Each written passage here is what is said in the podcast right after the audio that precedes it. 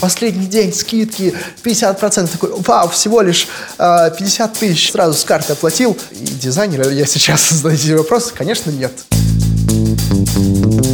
Подождите, операция выполняется. Я очень рада, что у меня есть возможность сказать родителям маленьких детей, что образовательный фонд – это хорошая идея, и хорошо бы начинать рано. Заберите деньги. Привет! Это подкаст Тинькофф журнала «План Б». Здесь мы обсуждаем, как тратить деньги простому смертному. Меня зовут Маша Долгополова. А я Илья Иноземцев. Тема сегодняшнего выпуска – траты на образование. Если вы слушаете нас в аудио, ставьте оценки в Apple подкастах и лайки на Яндекс Музыке. Подписывайтесь и оставляйте отзывы. А для тех, кто предпочитает видео, мы оставим в описании ссылку на YouTube-канал Тинькофф журнала.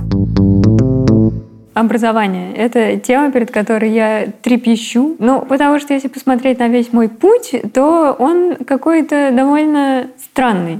То есть я в школе училась довольно плохо, мне не было интересно вообще ничего, но при этом это как бы 10 лет нашей жизни. И родители мне говорили, что если я никуда не поступлю, то все, ну, как бы дворником, и жизнь кончена. Так всем говорят, мне кажется. И они смотрели на меня в девятом классе и такие, нет, ну придется тебя забирать, не дотащим. Но, понимаешь, как бы из девятого класса в Волгограде уйти, это все, это как Да. бы реально конец Ага. э, жизни, то есть там дальше только тюрьма. Ну и, общем, И смерть. Кое-как, кое-как. Я поступила на бюджет, наш волгоградский ПЕД. Пять лет я училась, я еле-еле закончила, честно говоря, но с красным дипломом. Не знаю, как так вышло. Но это не влияет вообще никак на жизнь. Есть какие-то, возможно, штуки, которые повлияли на мою социализацию, там эти софт-скиллы, но как бы именно знания нет. Давай сразу тебя спрошу, какой твой путь? У меня такая странная вообще история, потому что у меня как бы все мое обучение, оно, знаешь, такое как бы по синусоиде шло, да. До восьмого класса я был круглым отличником, да, потом я... Мне стало сложно учиться, потому что я перешел в новую хорошую школу. Я немножечко подзабил, и аттестат там у меня там есть пара троек, мне кажется. Я даже не уверен в этом. Здесь просто еще один важный факт, как я поступал в вузы. Я поступал в вузы по олимпиадам, да, я то- тоже. И, и поэтому для меня очень сложно как-то свыкнуться с мыслью о платном образовании, потому что я привык на все программы поступать бесплатно. Да, и я поступил в институт, я выучился на юриста, но я проработал юристом три года из десяти своей карьеры. И это три года, которые, ну, вообще очень мало повлияли вообще на мою какую-то деятельность. Сейчас я занимаюсь продуктами и инвестициями. Короче, чем-то очень далеким от юриспруденции. При этом сколько странных вещей мы наверняка знаем, которые, ну, я не могу применить, я как бы забыла уже, наверное, 99%. Но в какой-то момент я шла по улице и решила, что я хочу э, писать. Как-то вот мне нравится вот эта картина, где я пишу. Я подумала, что могу стать журналистом, и учась в универе, я смогла найти там наставника, Мгм. который вообще не был никак связан с моей образовательной программой. И это мне, наверное, помогло. То есть э, я что-то там начала писать при помощи этого человека, он мне помогал, редактировал, потом вместе сделали студенческую газету, в которой я была главным редактором, прости господи. И то есть, наверное, это какой-то важный фактор, да, который до сих пор, наверное, как-то влияет на мою карьеру, какой-то э, фундамент, да, который там был заложен. Но, наверное, я бы смогла найти этого наставника и вне этого круга университета. В общем, я думаю, что, наверное, если ты думаешь о том, идти учиться в универ или не идти, то скорее стоит идти, потому что, скорее всего, там будет круг образованных людей, он будет гораздо шире, чем э, если ты будешь продолжать общаться с какими-то условно дворовыми друзьями. Мне тоже кажется, что я как-то тянулся к тому, чтобы появился какой-то наставник, да. Я учился спортивной юриспруденции, да, и там вот как раз это было, ну, как бы вновь формирующаяся профессия, вновь формирующийся какой-то сегмент в России. И я в этот момент очень как-то, ну, я бы сказал, подружился, да, с э, одним из преподавателей на курсе, адвокатом практикующим, вот. И я как-то э, вместе с ним, за ним как-то шел, тянулся, мне хотелось как-то развиваться в этой сфере, но э, мне кажется, что я больше получил от наставничества там уже на работе, чем на учебе, да, и когда я работал с кем-то, да, мне повезло с руководителями во многих местах, да, и я от них куда больше научился, чем вот от наставника на учебе. Вот, я абсолютный фанат работы в этом смысле. Ну, то есть даже когда я говорю, что, наверное, университет мне помог в социализации, это, это помощь была когда-то давно, но это не имеет никакого пролонгированного эффекта, так сказать, потому что я не общаюсь ни с кем из университета, кроме одного человека, и кроме полутора людей из школы. То есть все мои друзья и знакомые — это какие-то коллеги и бывшие коллеги. В общем, непонятно, зачем вообще учиться, если на работе можно получить то же самое, и тебе за это еще и заплатят. Ну да. Но я тоже, я вот как только перестал быть практикующим юристом, да, у меня и в институте связи это не сформировалось, да, с каким-то комьюнити, несмотря на то, что учился в высшей школе экономики, и там считается какое-то там мега типа комьюнити тут за день. Нет, вообще нет. В работе, да, реально как бы комьюнити формируется куда быстрее, куда эффективнее и полезнее. Но тут, наверное, важно просто понимаете, о какой специфике идет речь, да, ну то есть вот э, на наши сферы, наверное, нигде особо и не учат. И вот даже мы что делаем подкаст, ну и на это тоже нигде не учат. То есть ты э, делаешь его и э, как бы немножко пишешь правила игры, как это будет потом в итоге, и, возможно, кто-то это будет еще заимствовать. Слушай, ну, мне кажется, вот как бы отчасти каким-то новые развивающиеся профессии им сейчас больше обучают э, в режиме онлайн, да, это какое-то онлайн-образование, мы сюда заходим на его территорию. И мне кажется, что я от онлайн-образования получил, ну, даже чуть больше, чем вот от э, образования своего классического, которое там длилось 8 лет, потому что это 4 года бакалавриата и по 2 года магистратуры. Но э, онлайн-образование просто я знал, зачем я туда шел, да, то есть я в тот э, пандемийный год, 2020, я перешел на новую должность, которая была связана с э, созданием продуктов, и я решил поучиться просто вот продукт менеджменту и я четко понимал, куда я хочу попасть. Отчасти я понимал, что некоторые вещи, которые вот в онлайн-курсах я получаю, да, это, ну, какие-то очевидные вещи, да, это ничего нового, да, просто тебе дают какой-то новый взгляд на проблему. И я думаю, что в онлайн-образовании невозможно ничему научиться с нуля до полноценной какой-то профессии, но если ты четко знаешь, что ты хочешь получить, какой-то вот нишевый какой-то сегмент подкрутить, улучшить его, да, то это сто процентов это идеальный вариант, особенно, ну, как бы в условиях постоянно меняющегося мира. Вот какое твое отношение к онлайну? Я очень скептично к этому отношусь, Илья. Mm. Ну, я не то чтобы супер опытный студент, я, наверное, проходила, не знаю, курса три за всю свою жизнь, и это все было довольно кринжово. Ну, то есть там, не знаю, какой-то курс вышки про экономику, и там стоит довольно пожилой преподаватель, и такая речь еще, знаешь, канцелярская, ну, в общем, просто невозможно слушать. Ну, я понимаю, да, о чем ты говоришь. Это, то есть это как бы опыт офлайн образования, его переносят в онлайн образование, пытаются перенести бесшовно, а на самом деле получается очень проблемно все. Именно да. поэтому мне нравятся больше те курсы, где вот симуляторы какие-то, угу. да, где тебя поставят в какие-то ситуации, моделируют контролирует. Плюс мне нравятся онлайн-курсы тем, что там есть четкая мотивация. Если ты платишь деньги, то тебе жалко их как бы потраченных, особенно если большая сумма. И ты ну, такой начинаешь, ну хорошо, я сейчас разберусь. Не знаю, у меня, возможно, не было просто никакой конкретной потребности что-то изучить, что я сразу смогла бы применить. Вот. Возможно, такое когда-нибудь появится, но пока такого не было. Ну, то есть как бы у меня есть в голове, что, возможно, я совсем устала на своей работе, и мне надо стать срочно дизайнером интерьера. Э, но как бы если бы мне было действительно это интересно, это было какое-то серьезное намерение, наверное, я как бы там начала это ковырять сама бесплатно в каких-нибудь программах, там смотреть лекции, учитывая, что я это не делаю, значит, намерение несерьезное, и как бы покупать ничего не надо. Мне кажется, учитывая твою любовь к планированию, тебе нужно спланировать твою образовательную траекторию. Самое время об этом поговорить с нашим экспертом. Погнали. Кстати, если вы относитесь к онлайн-курсам не с таким скептицизмом, как я, а с вдохновением, то в Тинькофф журнале есть проект «Сравнятор». В нем вы можете найти и сравнить курсы по интересующим вас направлениям. Пока в нем есть только всякие IT-курсы вроде программирования и курсов про тестирование, но совсем скоро мы добавим туда и другие digital профессии от дизайна до управления проектами. И классная фишка этого проекта в том, что мы собираем отзывы студентов и тщательно проверяем, э, что это именно студенты, которые учились и заплатили за этот курс, э, написали нам этот отзыв. И если вы где-то учились и у вас есть мнение об этом курсе, приходите к нам и напишите свое впечатление о нем, и это поможет другим людям, которые только сейчас принимают решение, куда пойти поучиться. Ссылку на проект мы оставим в описании к этому выпуску. Я узнала о том, что бывает вообще карьерное планирование уже сильно после 30 лет. И расстроилась, когда узнала об этом, потому что, ну, можно было бы и раньше начать да, этим заниматься. Это Наталья Хазицкая, специалист по выбору профессии и планированию карьеры. По статистике общемировой, образование высшее, профессиональное образование увеличивает доходы человека, повышает его уровень жизни. Есть данные, которые говорят о том, что в среднем, если взять всех людей на свете, у которых разный уровень образования, те, у кого есть высшее образование, в среднем зарабатывают процентов на 20-30 больше, чем э, люди, у кого нет высшего образования или оно какое-то другое, среднее там, да, или еще в этом э, роде. В России примерно такой же расклад. То есть вот мы в этом смысле не очень сильно отличаемся, то есть у нас тоже разрыв примерно 20-30%. Не очень понятно, как это работает. Вот э, все, что вы говорите, звучит очень так идеалистично. Ну, то есть вот сейчас я получу профессию, пойду по ней работать.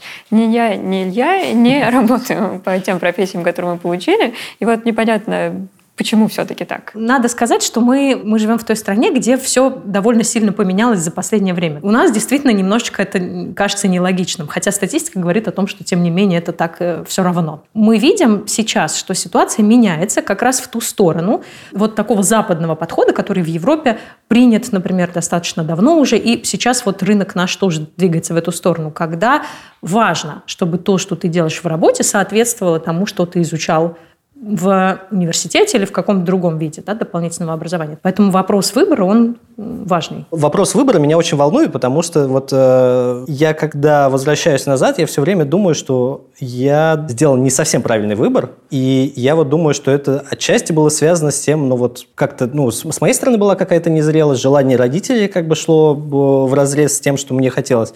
И как сделать правильный выбор, вот если мы там говорим о следующих ну, поколениях, например, так? Как сделать выбор правильно, это вопрос, который, э, с которым мы э, сталкиваемся, конечно, все и мучаемся.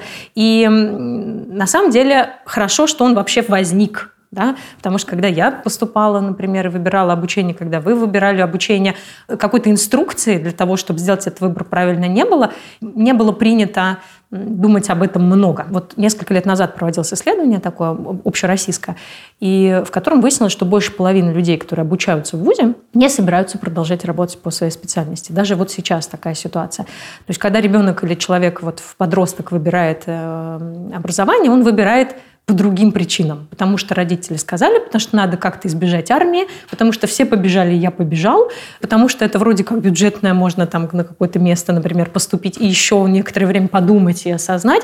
То есть выбор образования у нас не всегда связан с тем, что мы собираемся приобретать профессию. И проблема заключается в том, что подросток чаще всего просто не знает, из чего выбирать. Да? То есть вот он видит те профессии, которые рядом с ним. Папа юрист, мама красивая, еще учительница в школе, там, не знаю, кто еще еще у нас есть, э, не знаю, в поликлинике доктор, да, в магазине продавец. Ну, то есть какой-то такой очень стандартный спектр профессий он видит.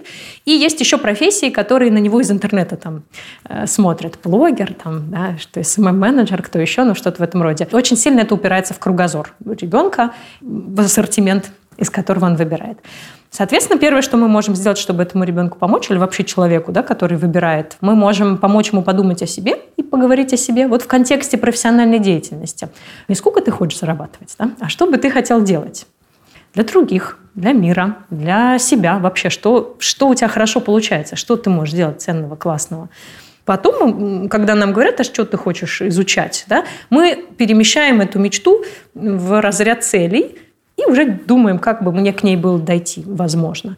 И оказывается, что вот э, если у меня есть план, да, то вероятность того, что я дойду до цели, она очень сильно повышается. Я, конечно, понимаю, я вообще не говорил с родителями о том, что собираюсь заниматься продуктами, инвестициями. Ничего поэтому... Я представила, что я мечтала. Я такая просто представляю себе, как я сижу за компьютером по 12 часов в сутки. Э, да, довольно печальная картина. Я хочу понять про, ну, типа, возможно ли в России, ну, ну, как бы выбрать ребенку образование, в котором он сможет развиваться. Просто вы говорите о том, что вот элементы, какие-то компетенции, которые у ребенка зарождаются, их можно там немножко скомбинировать и отправить ребенка в нужный вуз. Вот. И я хочу понять, это возможно в России, ну, как бы с текущей системой образования или не очень? В России это возможно. К счастью, вот в той России, в которой мы сейчас живем и растим наших детей, это становится все более возможно. Угу. К счастью, становится рынок больше, более структурированным, рынок труда Что значит структурированным? Значит, взаимосвязь того, э, что человек делает, все больше начинает зависеть от того, что он знает и умеет, и что он за это получает. Это очень хороший, трезвый, такой здоровый процесс. Да? Вот этот здоровый рынок позволяет прогнозировать уже на более долгий срок, и поэтому можно строить карьерную стратегию. И для ребенка в том числе, для взрослого, само собой, ну и для ребенка в том числе. И мы можем привязать эту стратегию к точке старта, к самому ребенку. Кто он такой, что у него хорошо получается, что ему интересно, и к чему он вообще-то стремится, да, чего он хочет. Потому что есть действительно дети, которые стремятся к финансовому благополучию, и все. И это важно для них. Я хочу много зарабатывать, хочу много себе позволять. Это тоже, в общем, некоторая цель. Значит, да? подавляющее большинство, наверное, вообще. Нет, как это не удивительно, нет. Во всяком случае, из тех детей, с которыми я имею дело, э, это не основная мотивация. Я встречаю мотивы и помощи другим, и какие-то исследовательские, и э, возможность самореализации творческой в том числе. То есть вот такие, там такая пирамида масла наизнанку вся перемешанная. Отвечая, опять же, на ваш вопрос про Россию, что сейчас я могу сказать, это что невозможно родителю отпустить этот вопрос. Ни на кого переложить нельзя. Школа этим не занимается, у нее другие задачи. После школы сразу как бы университет, и ты здесь уже должен ответить на вопрос, а кто ты и чему ты хочешь учиться.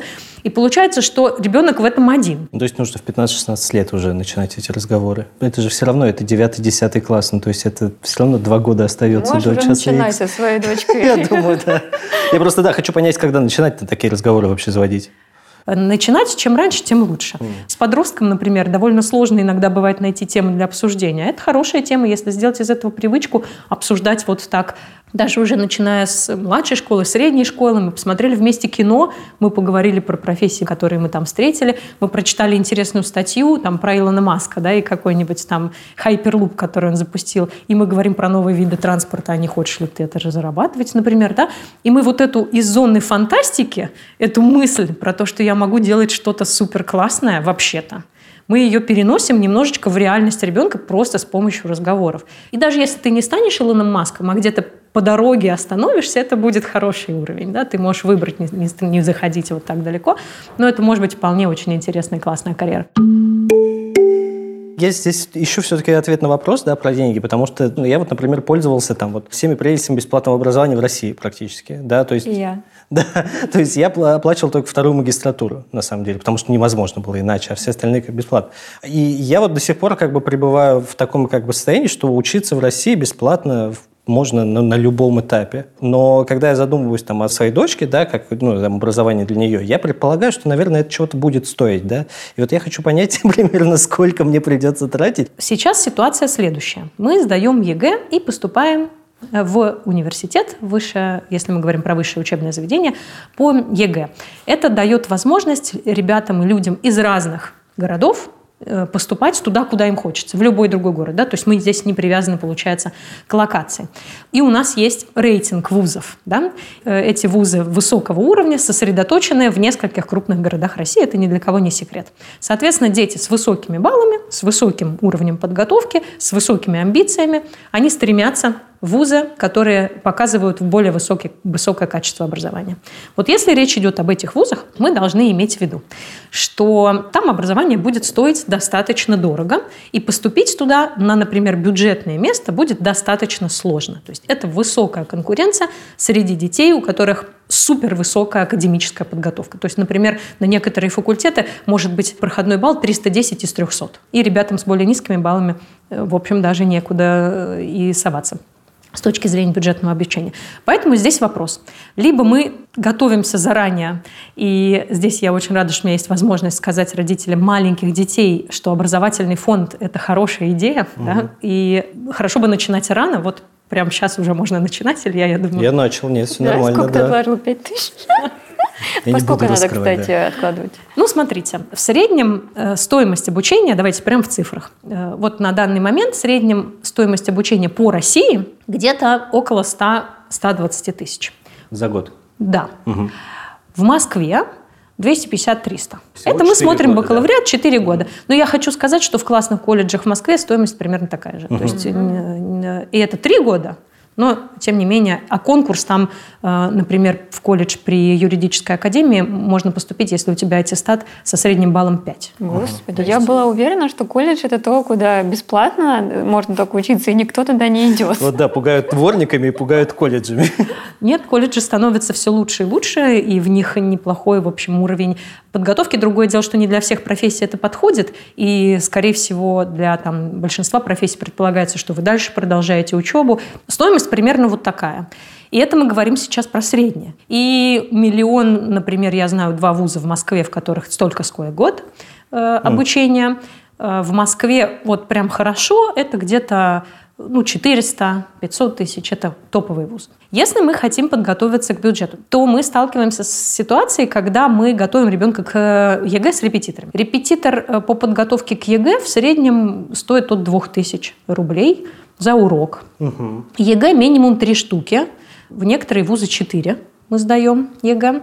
Эм, соответственно, это 4 предмета – ну, раз в неделю это хорошо, если у нас много времени, например, если у нас года два есть, угу. да, то мы там раз в неделю готовимся с репетиторами по, ну, по трем предметам. 6-8 тысяч в неделю. В общем, Илья, примерно сумма получается сравнимая с тем, что мы отдадим за обучение в университете потом. Вот вопрос. Нам нужно э, готовиться к этому ЕГЭ и хотеть очень высокие баллы, и мы понимаем, что гарантии все равно нет – для поступления да, в хороший вуз на бюджет. Или мы можем просто открыть этот фонд, когда ребенку год, или когда вот мы его вынесли из роддома, и рассчитывать на то, что нам, ну вот с учетом Э, инфляции и прочего, нужна вот эта примерная эта сумма. Мы пребываем, как родители, с этим я достаточно часто сталкиваюсь, в, этом, в этой иллюзии бесплатного образования достаточно долго. Ну, потому что у нас у всех такой опыт. Мы практически все учились на бюджете.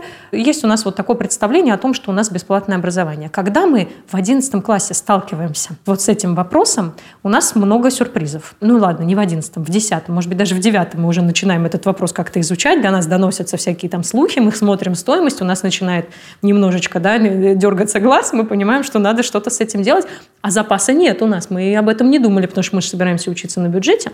И мы начинаем нервничать и этот нерв передавать ребенку. Да? Mm. Дергать его, давай уже определись, давай уже готовься, почему ты не делаешь уроки, а где твой репетитор? Мы начинаем искать репетиторов. Чем ближе к делу, тем более дорогие репетиторы да, нам нужны, тем больше, э, большее количество уроков нам нужно. Это требует от нас очень высокого напряжения финансового, это требует нервов от всей семьи, от ребенка – который находится в переходном периоде, у которого и так забот полный рот, у него там физиология, друзья там и подруги, и вообще ему не совсем до того а тут еще и заканчивать школу, и сдавать экзамены, и думать, кем ты будешь. То есть это прям такое напряжение э, высоковольтное там какое-то. А потом он сдает не так, как он хотел. И все, у меня уже паническая атака началась, ну, мне да. кажется, на этом этапе. Мне кажется, что и, и это происходит со всеми. Это происходит ну, практически на каждой консультации в весной начинается вот это вот с одиннадцатиклассниками. Если мы строим образовательную траекторию с выездом ребенка, с получением его им образования за рубежом,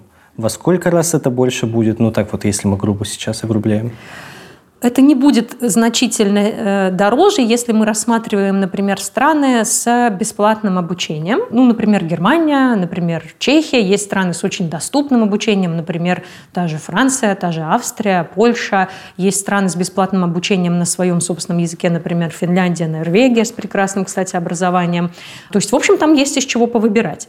И единственное, что мы добавляем, это стоимость проживания это значительно сильно увеличивает mm. весь расход. Получается, ну вот в среднем, например, в Германии это около 1000 евро, ну там 800, тысяча с чем-то, это месяц проживания ребенка. Даже при том, что это бесплатное образование, то есть этот год его проживания нам обходится в 12 тысяч евро. То есть okay. бесплатно, но не очень, mm-hmm. да, получается. Хочется задать вам еще вопрос, э, такой немножко философский, как человек, который занимается образованием. Э, что бы вы изменили в своем образовании, если могли вернуться бы в прошлое? Я такой очень любопытный человек. Когда ко мне приходит взрослый или подросток с таким необычным запросом или с какой-то необычной историей, и мы вместе с ним изучаем вот возможную образовательную стратегию, я так загораюсь, вовлекаюсь, думаю, как здорово было бы это изучить, и как жаль, что вот я об этом не знала, я бы хотела поучиться. Потом я немножечко прихожу в себя, остываю, и вот мне кажется, что я бы пошла пошла снова учиться на ту же самую программу, на которую я пошла. Я училась на социологии, на факультете социологии. Мне кажется, образование интереснее просто нет. Участвовать, может быть, в каких-то профессиональных конкурсах, участвовать в стажировках, в практиках, там, где есть возможность наполнить вот это свое портфолио не только учебными проектами, но и какими-то уже практическими. То есть я бы, наверное, изменила вот эту часть в, своей, в своем опыте. Наталья буквально повторила то, о чем я говорила, что во всем этом важно целеполагание. Угу. Я, конечно, прям горжусь собой. Ну, то есть, если нету цели, то и делать ничего не надо. Ну, я, конечно, немножко переживаю, что мне довольно тяжело себя заставить учиться чему-то новому, но, видимо, я настолько практичный, рациональный человек, который вот пока не увидит, знаешь, какой-то конкретный рычаг, угу. на который он должен нажать, он ничего делать не будет. Слушай, но мне вот нравится концепция lifelong learning. Да? Я считаю, что как бы современный человек, он должен постоянно чему-то учиться. Я вообще все время ищу какой-то просто альтернативный взгляд на ту деятельность, которую я осуществляю, за которую я получаю деньги. Я думаю, что единственный способ расти – это вот реально как-то по-новому на это все смотреть, но у меня нет, опять-таки, цели постоянно покупать себе онлайн-курсы, на что-то тоже смотреть с другой стороны. И учитывая, что мало времени, да, я для себя выбрал путь больше читать просто разных книг, просто на разные темы. Вот книги я, кстати, не отношу к образованию почему-то в своей голове. Mm. Но ты как-то много читаешь. Слушай, я стараюсь э, читать хотя бы там 20-30 книг в год. В целом у меня были годы, когда я читал по 50-60 книг. Об этом можно прочитать на статье на Тинькофф журнале. Когда я иду за книгами, когда я иду в книжный магазин, я думаю, что бы нового чего я еще не изучал в этом мире, где я могу почерпнуть э, какие-то, как ты любишь говорить, прости господи, инсайты. Да, то есть э, какие-то вот опять новые, новые какие-то штуки. я никогда не знаю, где я их смогу найти, поэтому я читаю как можно больше всего. Ну вот онлайн-курсы – это ускоренный темп поиска вот этих каких-то новых вещей. Вот. И у меня, например, от онлайн-курса почему такие хорошие впечатления. Вот я проходил курс э, проведения пользовательских исследований, который меня сильно как бы вырастил как профессионала, мне кажется, да, но самое важное какой-то вклад, который я вынес для себя, да, я нашел бизнес-партнера а, благодаря тем идеям, которые у меня появились во время этого курса. Поэтому, Денис, привет. Мы вместе с ним начали делать э, сервис вот как раз для проведения пользовательских исследований, и мы как раз столкнулись после того, как я прошел курс, думаю, блин, как бы классно было какую-то вещь сделать, поделился этим в своем нетворке, и ко мне пришел парень, который, ну вот, Что точно так же подумал. поделился в своем нетворке? Ну, я как бы отправил сигнал во Вселенную, я сказал, Вселенная, Боже. слушай, у меня есть идея для такого сервиса. Ну нет, я просто рассказал нескольким своим коллегам, да, один из э, моих коллег, он меня познакомил с Денисом. Ну, знаешь, что меня останавливает вот от того пути, вот по которому ты идешь? Я вот просто понимаю, что если я там пойду на эти условные курсы программирования, да, то я буду самым плохим программистом на Земле. Да. Просто потому, что я как бы вот поучилась, а потом работать-то я не буду программистом. Mm. То есть как бы я же учусь для того, чтобы прокачаться вот в этой работе, которая как бы меня сейчас устраивает. И то есть любой программист, который программирует э, прямо сейчас, он будет лучше меня в сто раз. Вот. Ну то есть я как бы, наверное, нацелена на более такое глубинное развитие, чем на как-то экстенсивное. Да. Ну вот это, возможно, не мой путь просто. В общем, несмотря на весь мой скепсис, хочется понять, э, какие они хорошие онлайн-курсы, как их делают, и как э, обычному человеку выбрать среди всего этого многообразия, и сколько вообще все это стоит нет одного решения, которое подходит всем, то есть нет одного хорошего курса для всех, потому что есть в мире, к сожалению или к счастью, больше, чем один человек. Ты просто садишься, делаешь задание, потом в другой день садишься, делаешь задание, садишься, делаешь задание, и вот так вот постепенно делаешь задание и склонишься к земле. Это Андрей Мельниченко, старший педдизайнер направления анализ данных в Яндекс Практикуме. Андрей, расскажи нам, что такое хороший онлайн-курс и как понять, что перед тобой хороший курс или плохой? Ох, знал бы я, что такой онлайн-курс хороший. Реально. Мне кажется, никто до конца не знает в образовании, а, отчасти потому, что а, тут всегда требуется уточнение. Хороший для кого, по каким параметрам, а, что вообще мы считаем хорошим в этом мире. Поэтому, чтобы ответить на этот вопрос полно, нужно сначала понять, на какую аудиторию мы работаем, чего они хотят, вообще как бы хотят ли они чему-то научиться новому, чтобы там, сменить профессию, жизнь и мир, или просто они хотят изучить а, историю 20 века, потому что прикольно и хотят чего-то интересного в жизни. И уточнить также какие-то их, так скажем, вводные, которые для них важны в курсе. То есть, не знаю, сколько времени в день у них есть на учебу, а насколько им комфортно с видео, с текстами, с аудио, насколько им вообще нужна практика в этом курсе. В общем, все вот эти вводные, ну, скажем так, требования от заказчика, в том случае студента, уточнить, и тогда уже можно сказать, что вот этот курс хороший, а этот нехороший вот для этого студента. Вот. Но если в целом есть всякие методические приколы о том, что типа курс должен приводить студента к его целям, курс должен быть интересным, курс не должен заставлять человека думать о смерти, хотя, может, и должен, если это курс о смерти. Вот. Но, в общем, курс должен работать на студента, и, наверное, это единственный критерий качества, а, который можно вывести универсально для всех, а в остальном это всегда зависит от конкретного человека. И вот отвечая на вторую часть вопроса, как каждый из нас может понимать это, это тоже такой будет сквозной ответ на многие вопросы. Это первое, понять свое целеполагание, то есть как бы чего вы хотите, зачем вы этого хотите, как вы будете использовать информацию. Потом понять какие-то свои вводные, то есть что вы уже знаете по этой теме, насколько у вас в жизни есть контекст применения. То есть, например, если вы хотите изучать горнодобывающую промышленность, но понимаете, что вы живете не в горнодобывающем регионе, у вас в ближайшие два года не будет места, чтобы применить эти знания, наверное, как бы вам нужен курс, который с какими-то симуляциями будет, который заменит вот эту нехватку. Вот. И также вам нужно понять, там, не знаю, сколько времени у вас на это есть, насколько вообще серьезно вы настроены на этот курс, потому что если это просто курс по фану, то когда жизнь придет и скажет вам, погоди, сынок, а, вы можете смело забросить этот курс и не винить себя за то, что, блин, я забросил курс, я забросил курс, что делать? Соответственно, курс должен практику, курс должен давать повторение, курс должен показывать студенту, как то, что он изучает, будет выглядеть в реальности. Если изучаем какие-нибудь медицинские вещи, будет странно, если мы будем рассказывать про операцию, просто рассказывая. Нужно хотя бы какое-то видео, симуляцию, практику на этот счет. Вот, поэтому, на самом деле, кстати, интересная история. Медицинское образование, во всяком случае, в зарубежных вузах, оно такое самое, одно из самых методически развитых, то есть там больше всего каких-то статей, исследований о том, как учить этому, там больше исследований эффективности, оттуда во многом появляются многие там методики, модели, процессы и инструменты, которые мы все используем потом, потому что там цена ошибки неверного обучения настолько высока, что типа там стараются учить хорошо. А вот э, с точки зрения пользователя, mm. вот, ну, как ему, не знаю, не наколоться на своих ожиданиях? Ага. Как не наколоться, опять же, целеполагание, понимать, чего мы хотим и какие требования у нас есть к этому решению. Второе, понятное дело, поизучать отзывы, но с отзывами там такая скетч-тема. Вот. То есть, ну, как бы не все отзывы э, правдивы. То есть нет какого-то универсальной золотой пули о том, типа, как не купить фигню.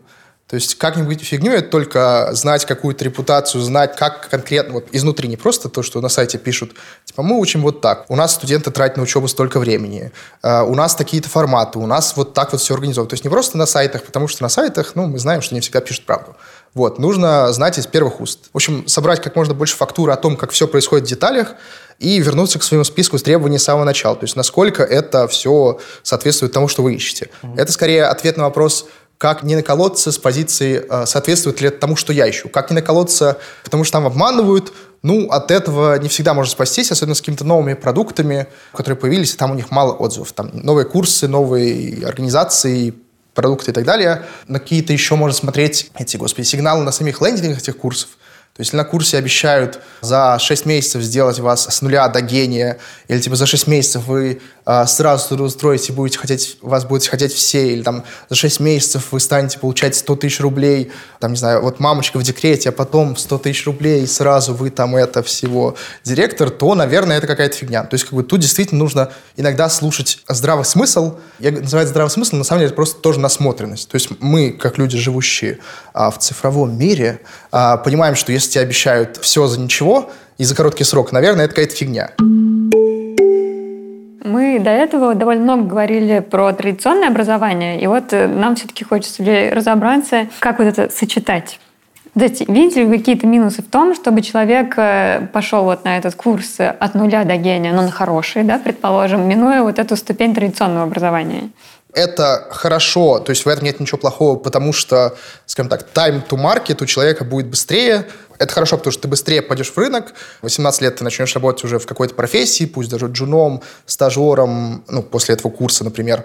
а, и там, условно, к 25 годам ты уже вырастешь до лида, у тебя будет куча лет опыта, портфолио, деньги, и вообще ты можешь делать в своей жизни все, что хочешь. И это как бы хорошо, потому что ты быстрее пойдешь, быстрее узнаешь и так далее. При этом есть и минусы, потому что университеты, даже если мы берем какие-нибудь топовые исследовательские образовательной организации, а просто какой-то стандартный, даже иногда за штатный университет, они дают нам не только знания и навыки, и даже иногда нам дают вообще не знания навыки, а какие-то другие ценности, которые ты нигде не получишь, которые тебя сформируют. ВУЗ дает какой-то опыт, какие-то ситуации, какие-то людей, какие-то проекты, все что угодно, которые ты можешь просто не получить и как бы что-то потерять. ВУЗ, э, любой, опять же, если человек там учится, пусть даже там учится плохо, но человек старается, что-то там делает, он развивает не только навыки там хардовые, условно говоря, но и, скажем так, навыки учебы и навыки софтовые. Навыки учебы – это банально.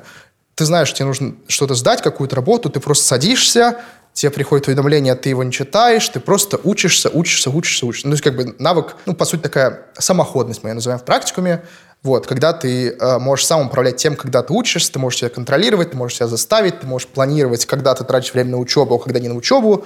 Вот, и этот навык очень важен на самом деле. И э, я думаю, многие, кто начали активно учиться онлайн из-за пандемии, заметили, как это сложно. И мне кажется, многие учебные проекты, вообще люди в учебе онлайн фейлятся из-за того, что ну, просто этого навыка нет, потому что он не заложен в нас. Вот. И учеба до какой-то степени помогает этот навык развивать, просто потому что у тебя есть среда давящая, э, дедлайны и что-то еще, и тебе как бы нужно хоть как-то себя этому научить. Ну и плюс всякие навыки про там, критическое мышление, работу с источниками, в общем, вся, все эти академические навыки, которые тоже развиваешь, попутно делая всякие курсовые и все прочие вещи. Что не может дать онлайн-образование по сравнению с классическим образованием? Ну и к чему нужно готовиться этому человеку, который решил такой путь выбрать? Угу. Угу.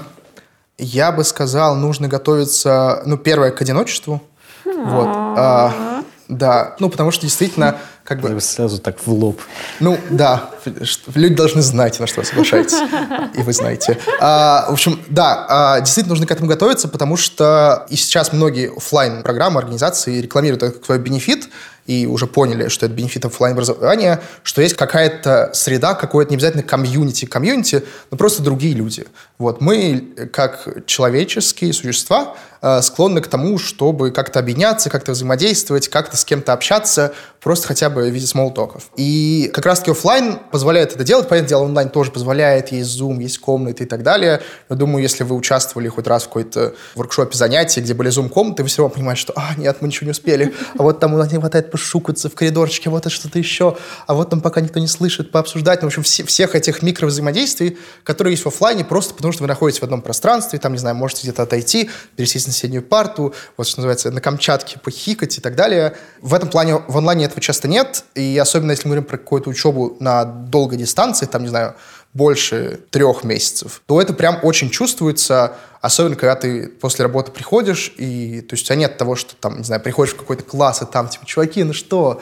Вот, ты просто приходишь, особенно если нет какого-то синхронного обучения, то есть там воркшоп, занятия вместе с преподавателем, ты просто учишься самостоятельно. Вот, потому что даже в офлайне можно было договориться, типа, хей, пацаны и девчонки, давайте вместе сделаем домашку. Вот, как раз, scaffolding, это вот строительные леса, которым поддерживают что-то. Вот также и здесь. Здесь поддерживают, скажем так, какие-то элемент обучения. То есть иногда этим могут поддерживать изучение сложных тем. То есть, например, мы знаем, что у нас аудитория новички, но нам нужно дать им какую-то тему, которую хоть как-то просто не объясни, она сама по себе сложная. Но чтобы студент с ней справился, мы добавляем так называемый scaffolding. По сути, вот, типа, точка А, где студент в начале, точка Б, где должен быть в конце, и вот э, этот шаткий мостик нашего объяснения, по которому он идет. И вот когда мы подставляем подпорки в виде там всплывающих подсказок, дополнительных примеров, возможности немедленно получить объяснение в чате, чего-то еще, этот мостик становится менее шатким. Вот. То же самое есть и для практики. То, что называется cheat sheet ы, это там, не знаю, если это программирование, там документ со всеми командами, которые были в курсе или какой-то конспект, который вы можете быстро э, прочитать и там вспомнить, что было. Вот. И в этом как раз-таки минус онлайна часто бывает о том, что если организаторы его не продумывают, что бывает часто, потому что существование учебных навыков подпинывания себя – это неочевидная вещь. Вот. В онлайне как раз этого часто нет, это проблема. Мы довольно много сегодня уже говорили с вами, с предыдущим нашим экспертом о том, что важно поставить себе цель и идти к ней. И для меня очень интересен этот момент, как ты эту цель для себя находишь. И вот может ли нам здесь помочь онлайн-курс понять вообще, оно, угу. не оно, или как-то другим образом это стоит угу. делать? Может быть ситуация, когда человек потом будет слушать какую-то лекцию, услышит какой-то концепт, какой-то пример, объяснит такой, хочу изучать всю жизнь, сейчас там пойду на PhD и в Колумбийский университет заплачу 150 тысяч долларов э, за полгода. Ну, ты Вот. нормально еще. Да, как бы так- такое все возможно, но чаще всего, ну, если вы даже вспомните какой-нибудь свой опыт, вот этот момент потока и момент возникает, когда мы что-то делаем, и там, не знаю, может быть, мы очнулись через 5 часов, такие, так, уже прошло 5 часов, вроде бы 2 минуты. Вот. То есть возникает, когда мы что-то делаем своими руками, своей головой, то есть пробуем все это применить. То есть изучаем, не знаю, всю ту же веб-аналитику, и там смотрим в какие-то таблички, такие, а вот, я там передвинул, и что-то посчитал, и что-то, и вот кажется, это значит, что наши клиенты нас ненавидят.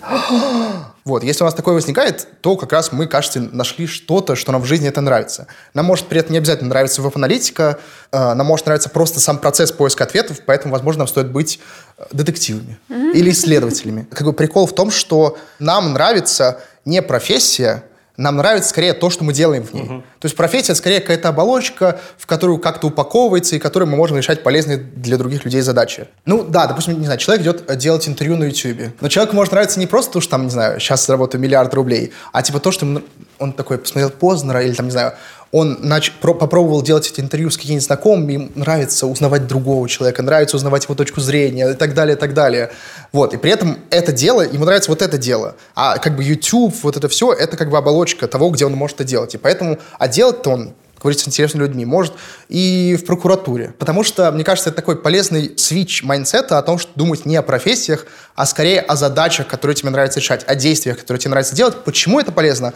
Потому что в нашем мире, где нужно менять профессию каждые 3-5 секунд, это очень такая освобождающая установка. То есть тебе не нужно думать о том, что так, моя профессия будет актуальна через 5 лет, я смогу там заработать 150 тысяч рублей или нет.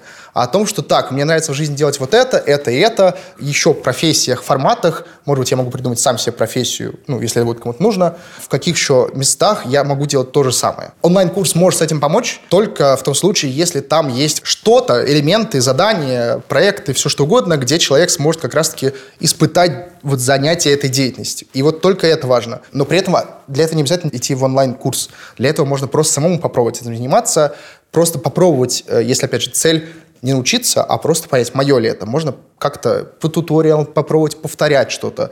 Или, в общем, как-то еще, чтобы не тратить кучу денег на то, чтобы просто проверить, да или нет. Это все очень вдохновляюще. Вот. Э, Хочется немножко к деньгам спуститься.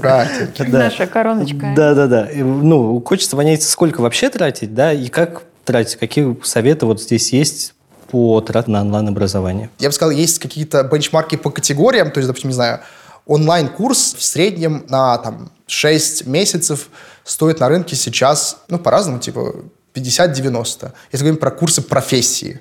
Вот. Есть, конечно, дороже, безусловно, и там есть за 120, и даже но 120 это чаще оффлайн курсы. И тут проблема в том, что хороший и плохой курс не всегда у них дифференциатор – это цена. Вот. Поэтому есть какие-то курсы инфобизнесменов, которые такие «личный коучинг за 3 миллиона на 2 месяца». И вот скорее, если что-то такое, это о чем-то говорит. Но если курс стоит там вот те же 90, это не говорит о том, что он хороший или плохой. Говорит скорее его наполнении, в общем, все штуки, которые мы обсуждали до этого. А есть всякие самостоятельные изучения, тренажеры, если мы про программирование. Там, как правило, цена там, ну вот я, например, вчера один купил, но, правда, в долларах, поэтому он стоил дороже. Он стоил, типа, полторы тысячи в месяц. Вот, а за год он там, около 10. Вот, и всякие такие тренажеры, особенно зарубежные, за год стоят использование там около 10. Вот, какой-нибудь интенсив на онлайн за месяц-полтора может стоить там 20 с лишним. То есть вот примерно такой разброс цен. Но тут важно, если говорить про то, как деньги тратить, опять же, э, сначала целеполагание свои вводные, а, а потом уже всевозможные траты. И тут, наверное, из каких-то более приближенных к земле рекомендаций. Просто изучите рынок, ну и, в принципе, попутно как-то форум, изучайте рынок в профессии, которая вам интересна. Там и отзывы, и варианты, и там мэчите это с тем, что вам интересно. Знаете, что мне тут интересно? Многие курсы обещают, дают гарантию трудоустройства. Это фейк? О, Это мы ну, просто говорим про кредиты и все такое. Я представляю себе человека, который очень сильно хочет поменять профессию, брать какой-то дорогой курс, где есть эта гарантия трудоустройства. И вот эм, правильно ли это выбор, или все-таки это не так работает? Неоднозначная история. Важно уточнить условия, про которые говорят, потому что часто, я думаю, все мы знаем, что в рекламе любят, что а, типа самые, а, самые лучшие цены в Невском районе Санкт-Петербурга. То есть вот все эти условия, которые компании часто скрывают или как-то формулируют не напрямую, потому что есть какие-то ограничения от ФАСа, которые запрещают им совсем уж лгать.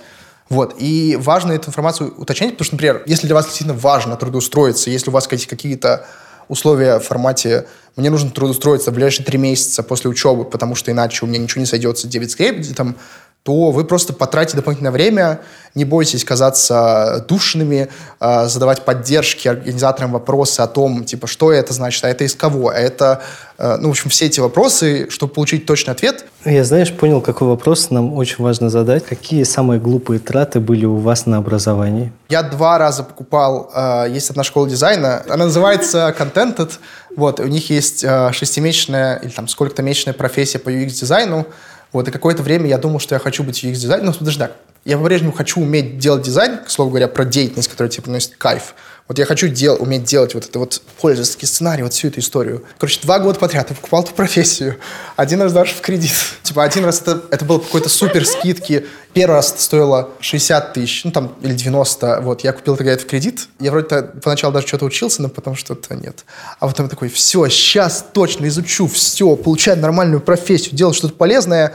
Тогда была какая-то еще супер скидка, вот, к слову говоря, про то, как покупать. Они такие, последний день, скидки, 50%. Такой, вау, всего лишь 50 тысяч э, наличка, оплачиваю. Ну, не наличка, в смысле, оплачиваю, все, сразу с карты оплатил. И дизайнер, я сейчас задаете вопрос, конечно, нет. Mm. Вот, я тогда на этом курсе так и не учился. Почему? Ну, на самом деле, потому что, первое, конвульсивные покупки, то есть, когда такой, последний день скидки 50%, больше такого не будет. А до этого ты уже пару дней думал фоном, ах, моя жизнь куда-то не туда идет, может что-то попробовать еще, вот что-то как-то не срабатывает. Вот, и такой, последний день, ну уже, давай, давай, давай. А потом на следующий день заходишь, там, разумеется, тоже. А вот у нас начинается новая скидка, 50%. И вот, конвульсивные покупки, это второй раз. А первый раз я тогда думал, что вот, я стану T-Shape-специалистом сразу, быстро, без регистрации смс. Но вот как раз тогда я еще не знал о том, что нужно вообще оценивать свое состояние и время, и готовность к учебе. И тогда у меня просто... Я не вывез по времени это все, а, потому что курс был интенсивный, там, с дедлайнами. Я сразу начал проваливать дедлайны в начале, и оно все копилось, копилось, все было меньше у меня желания этим заниматься. И, по сути, э, ну, и второй раз была еще хуже история, потому что э, вот был не так давно, поэтому я еще более был занят всем остальным, еще другой учеба, а еще тогда я поступал в магистратуру. Ну вот как раз через опыт, через э, переживания, через слезы, через закрытие кредитной карты. Берите пример с этого человека.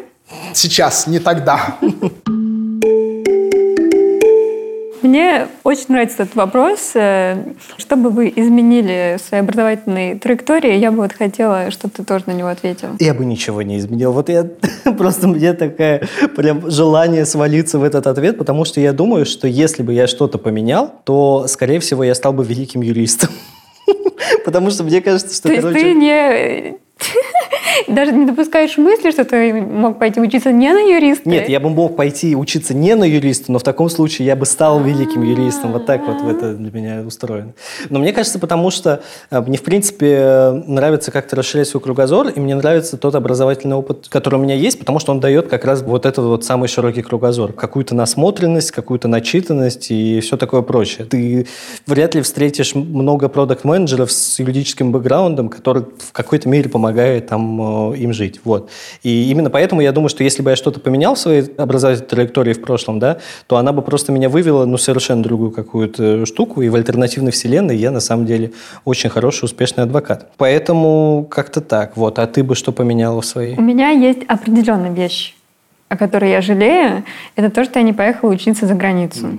И то есть там на начальных курсах, э, когда я училась в универе, все ездили по программе Work and Travel э, мыть э, посуду там где-то в какой-то забегаловке. И мне кажется, что это тоже какой-то классный опыт, и я тоже не поехала туда. А потом, уже после окончания, после того, как я переехала в Москву и уже успела поработать, я думала, что было бы классно поехать куда-нибудь поучиться в магистратуру.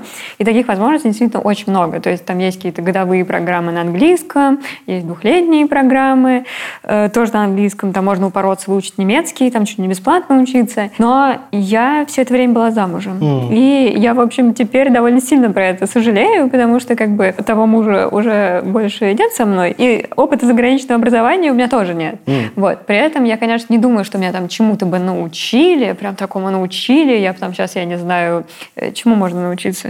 Ну, проектировать дома. Я бы mm. такая сейчас сидела и проектировала дома. Нет. Mm. Я думаю, что, конечно, это был бы скорее классный культурологический опыт, который бы изменил бы меня как личность немножко. Я не знаю как, но мне бы хотелось это в себя добавить. Ну, просто любопытно. Мгм. У тебя же книжка есть на эту тему. Да, кстати, я настолько тогда как-то этой идеей горела, что у меня была рубрика, где я брала интервью у студентов, которые учились за границей, и потом из этого вышла книга. Я немножко там поисследовала эту тему, общем, собрала статистику. Книга называется «Как поехать учиться за границу бесплатно». Всем советую.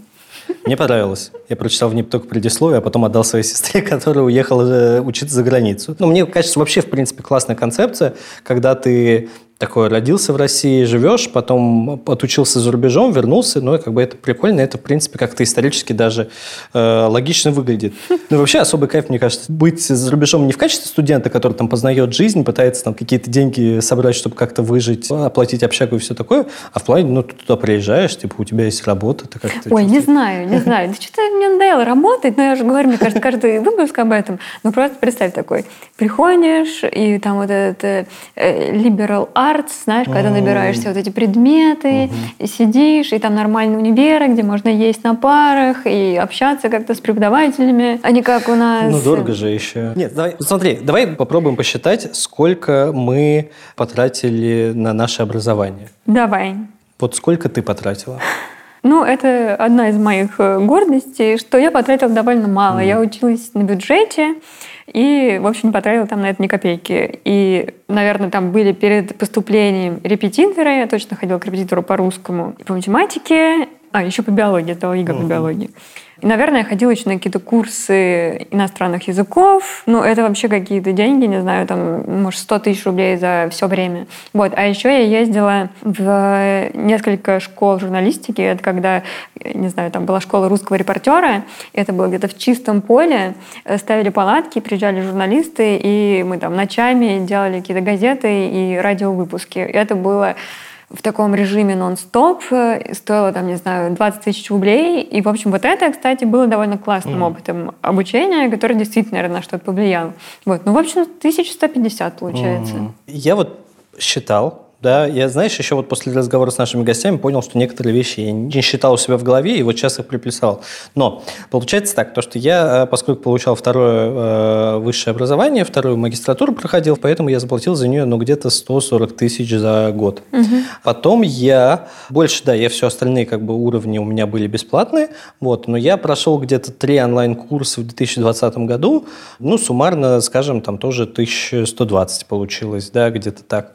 Получаем вместе там 260 тысяч, да, и я еще сюда бы добавил просто, когда я учился на спортивного юриста, я там тратил деньги из своих на то, чтобы на конференции какие-то съездить, какую-то литературу заказать э, из-за рубежа, чтобы почитать, чуть-чуть прокачаться, это плюс, ну, еще, скажем, 1050 да, пока получается 310 тысяч, но я еще вспомнил то, что когда я переходил из школы в лицей в восьмом классе, да, то меня родители отправили к репетитору по французскому языку, для того, чтобы он немножко меня усилил. Вот, я сейчас прикидываю, но это было где-то 10 занятий, наверное, в которые уложились, я думаю, в полтора-два месяца, по две с половиной тысячи рублей, наверное, каждый, ну, то есть это 25 тысяч э, легко получается, вот, и суммарно, ну, вот, получается 335 тысяч, но мне кажется, эта сумма не такая большая, если мы смотрим, ну, как бы за одну человеческую жизнь. Да, мне кажется, довольно мало. Ну, то есть я вот смотрю там на свою цифру и на твою цифру, и это прям как-то стыдно мало. Ну, то как-то, есть- ну да, но нам просто, мне, видишь, нам повезло, потому что мы везде бесплатно учились, ну, как бы на уровне школы, на уровне вуза,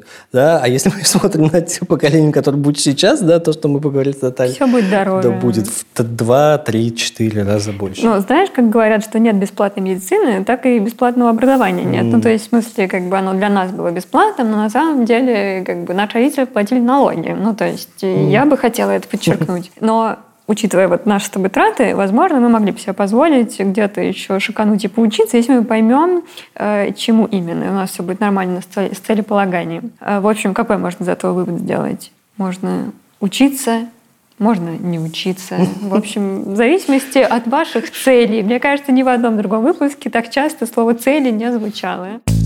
Это был подкаст «План Б». В следующем выпуске поговорим про траты на еду. Не забудьте подписаться, поставить оценку или отзыв и поделиться этим выпуском с друзьями. Пока!